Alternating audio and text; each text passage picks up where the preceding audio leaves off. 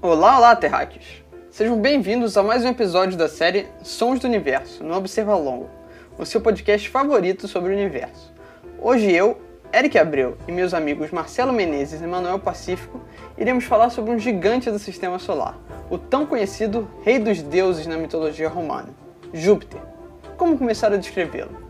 Ele é literalmente um planeta gigante, o maior do sistema solar uma de suas mais marcantes características, além de seu tamanho imenso, é a Grande Mancha Vermelha, uma gigantesca tempestade que dura há pelo menos 300 anos.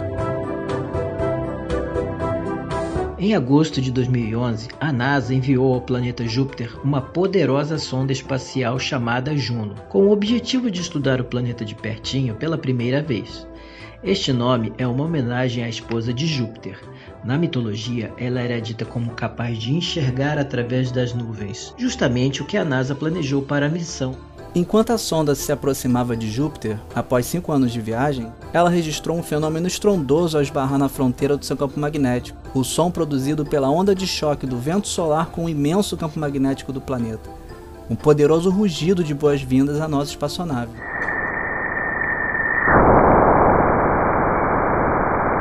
Campo magnético de Júpiter é a maior estrutura planetária do sistema solar.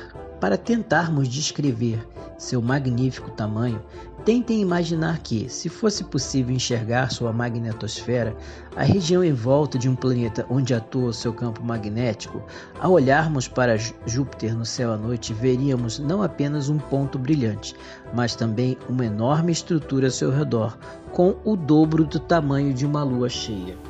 No dia seguinte da captura do rugido, a nossa Juno atravessou uma outra fronteira do campo magnético de Júpiter, a magnetopausa, que é a região onde a força do vento solar e a força do campo magnético que protege o planeta se anulam.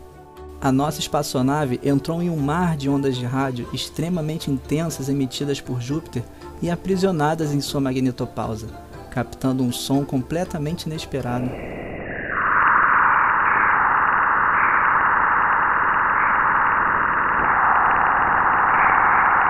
Mesmo antes de chegar de fato ao planeta, a destemida sonda Juno nos revelou esses sons misteriosos ao redor de Júpiter, um aviso do deus romano de que estamos entrando em seu território de domínio. Os instrumentos usados para estudar o planeta foram colocados dentro de uma caixa de titânio para protegê-lo dos efeitos da degradação causado pela alta radiação da atmosfera de Júpiter.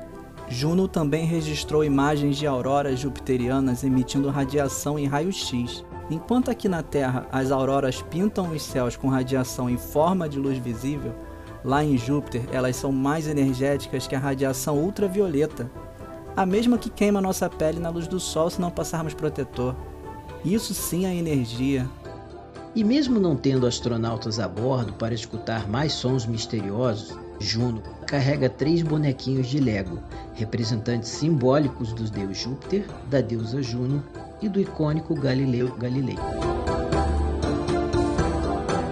Júpiter é um gigante, em quase todos os sentidos. Ele também possui um sistema de anéis planetários, que não é tão gigantesco como aquele que é a joia do nosso sistema solar, os Anéis de Saturno. Ele será o astro que iremos explorar no próximo episódio. Até a próxima, Terráqueos!